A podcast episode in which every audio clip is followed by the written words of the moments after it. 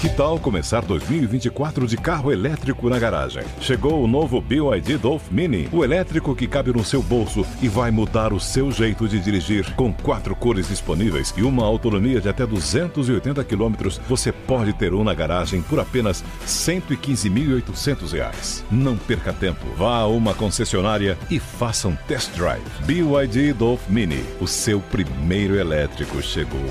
No trânsito, escolha a vida. Podcast da Pan.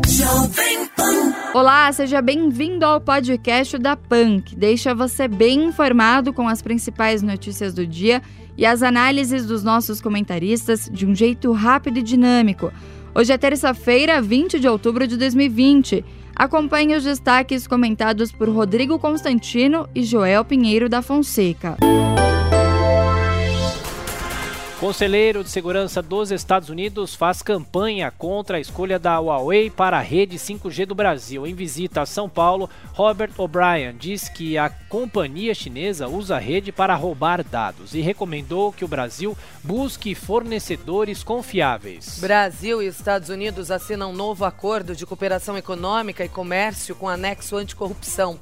Hoje, Jair Bolsonaro se reúne com o chefe da delegação norte-americana, que deve reforçar campanha contra a chinesa Huawei. Uma ótima notícia para o Brasil, né? Esse acordo com os Estados Unidos que vai reduzir é, barreiras aduaneiras, burocracia, vai é, instituir é, critérios de anticorrupção para funcionários públicos ligados a essas questões de exportação e importação. Tudo isso é muito positivo, única.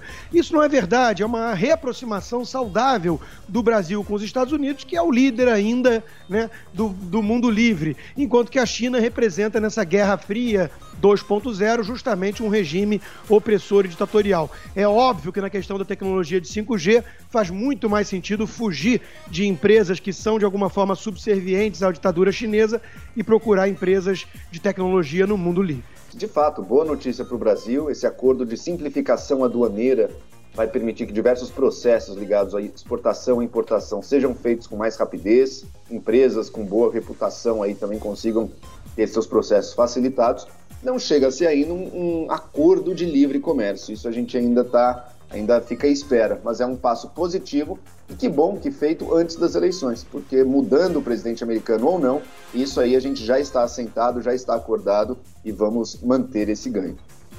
Jair Bolsonaro volta a dizer que a vacinação contra a Covid-19 não será obrigatória no Brasil. A fala do presidente contrasta com a do governador paulista João Dória, que ressaltou que a vacina será sim obrigatória no estado. Olha, aplausos para a fala do presidente Bolsonaro em defesa da liberdade individual de escolha. Está sendo feito um espantalho, todo um esforço para demonizá-lo, como se ele fosse contrário à vacinação, um obscurantista.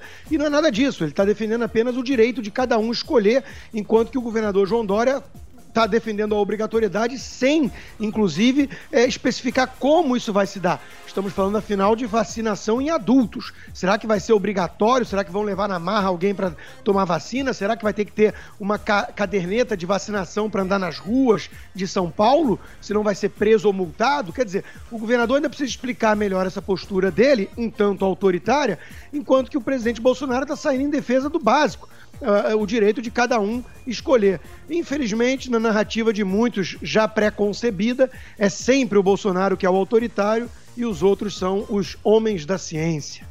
Vacina chinesa contra a Covid-19 gerou apenas reações adversas leves.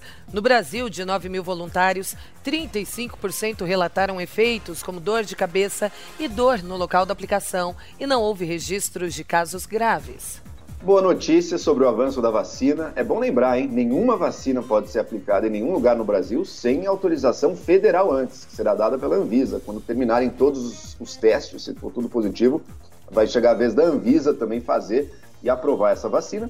E claro, de acordo com um decreto que o próprio presidente Bolsonaro assinou no início da pandemia, é possível sim o governo aplicar sanções a quem se recusa a tomar, tornando, portanto, a vacina uh, obrigatória. Em todo o país, a Covid provocou 154 mil mortes. Segundo o Ministério da Saúde, são 5 milhões 250 mil casos confirmados da doença, com 4 milhões 681 mil pacientes recuperados. Ministério da Ciência e Tecnologia alega que vermífugo ajuda no tratamento da Covid-19. Pasta não apresentou dados sobre a nitazoxanida e espera análise de revista científica sobre o estudo francamente lamentável o que foi a apresentação do governo sobre esse vermífugo Anitta. Primeiro porque na hora de mostrar gráficos, mostraram imagens de gráficos tiradas de banco de imagens. Não tinha um dado, não tinha um número, não tinha nada. Segundo, meses atrás era cloroquina, vendeu cloroquina, ofereceu cloroquina para uma EMA. Agora é o vermífugo Anitta, é a mesma história? A gente, o povo brasileiro merece mais seriedade do que isso. Na reta final da campanha, a vantagem de Joe Biden para Donald Trump cai em estados decisivos. Na Flórida, onde o voto presencial começou nessa semana, o democrata perdeu dois pontos percentuais, enquanto na Pensilvânia a redução foi ainda maior de quatro pontos. Pois é, é uma sensação de déjà vu de 2016, né? Muitas pesquisas mostrando uma é, ampla liderança de Joe Biden, muita gente na mídia cantando vitória do democrata, enquanto que a gente observa é, outra coisa acontecendo, né? Tem gente que, em primeiro lugar, é, não assumia muito o voto no Trump, tinha vergonha, porque é um massacre tão grande que você é tratado como fascista, como um pária e essas bobagens todas. E agora você vê uma mobilização, um engajamento da militância a favor de Trump muito mais ativa do que a de Joe Biden, até porque Joe Biden não conquista ninguém, é, não consegue mobilizar ninguém. E um escândalo de corrupção envolvendo o seu filho, ele mesmo e a Ucrânia estourando nas vésperas da eleição e, e a mídia e as redes sociais fazendo de tudo para abafar o caso. Será que vão conseguir? Acredito que não. França ordena o fechamento de mesquita após assassinato do professor Samuel Paty. Página do templo em rede social publicou postagem contra o docente que mostrou em aula caricaturas do profeta Maomé. No Brasileirão, o Bahia vence o Atlético Mineiro por 3 a 1 de virada e deixa o Galo em terceiro. Já o Botafogo e o Goiás não saíram de um empate sem gols no Rio de Janeiro. Pela Libertadores, o Santos recebe hoje o Defensa e Justiça e o Atlético Paranaense pega o Penharol no Uruguai. São Paulo se despede da competição contra o Binacional do Peru. Processos trabalhistas sobre home office disparam na pandemia. Com o interesse crescente das empresas em manter o teletrabalho, parlamentares analisam projetos para regulamentar a prática e detalhar as condições para empregados e empregadores. Ora, é óbvio que a nova tecnologia, o novo formato, gera é, questões aí delicadas para as relações trabalhistas. Mas é preciso tomar muito cuidado aí para não tentar engessar isso, que foi uma alternativa muito eficiente, inclusive na pandemia. É verdade que só para uma, pessoa, uma turma mais de elite, é um trabalho mais normalmente qualificado e tudo, né?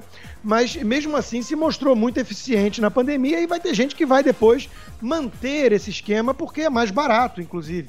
Agora, é, não podemos engessar tentar levar uma espécie de CLT, né, inspirada na nossa é, é, nossa era varguista, inspirada na Carta de Lauvoro de Mussolini, tentar engessar o mercado de trabalho como se patrão fosse um explorador e o trabalhador fosse um explorado. A gente sabe que nossas leis trabalhistas estão eivadas de mentalidade marxista e isso é um baita atraso.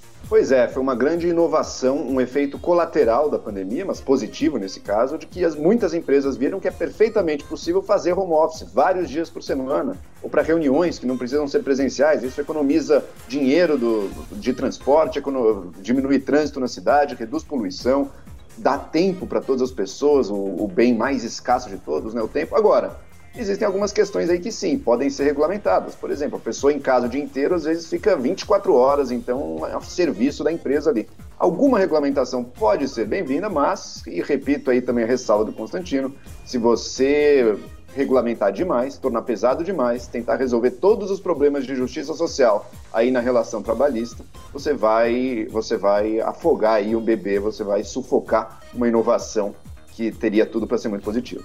Pandemia chega a 40 milhões de casos de Covid-19 em todo o planeta. Estados Unidos, Índia e Brasil concentram mais da metade dos registros globais da doença. Presidente do Conselho de Ética do Senado diz que Chico Rodrigues deveria pedir licença do mandato. Jaime Campos afirmou que o senador flagrado com dinheiro na cueca deveria aproveitar esse período para se defender e esclarecer a verdade sobre o episódio. Defesa de Chico Rodrigues diz que ele é vítima de terrorismo policial. Advogados garantem que o valor é lícito e seria usado para pagar funcionários da família do parlamentar. Olha, todo mundo que é pego com a boca na botija, com batom, ou nesse caso com é, chumaços de dinheiro na cueca, é, banca a vítima, né? Mas é muito esquisita essa justificativa que veio depois de quatro dias por meio de advogados e tudo, de que o dinheiro tinha origem lícita para pagar funcionários e num ato impensado, né, de impulso, ele viu aquela gente toda da polícia e, e meteu o dinheiro dentro das calças para escondê-lo, né? Tudo isso é muito absurdo, é óbvio que ele tem que ser afastado. E é, mais, né? Acho que o, o, partido, o DEM, né? O partido dele, que é o mesmo do Rodrigo Maia, do Mandetta e companhia, tinha que tomar uma atitude também. Isso tudo está muito mal explicado. Damaris Alves pede cadeia imediata para Robinho. A ministra da Mulher, Família e dos Direitos Humanos afirmou que nenhum estuprador pode ser aplaudido, em referência ao caso do jogador condenado por estupro coletivo na Itália. Depois de aparecerem as mensagens que o Robinho trocou aí, que interceptadas pela polícia italiana, acabou qualquer sombra de dúvida, né? Ele é culpado por própria admissão mesmo de estupro de uma jovem que não tinha nenhuma condição de consentimento.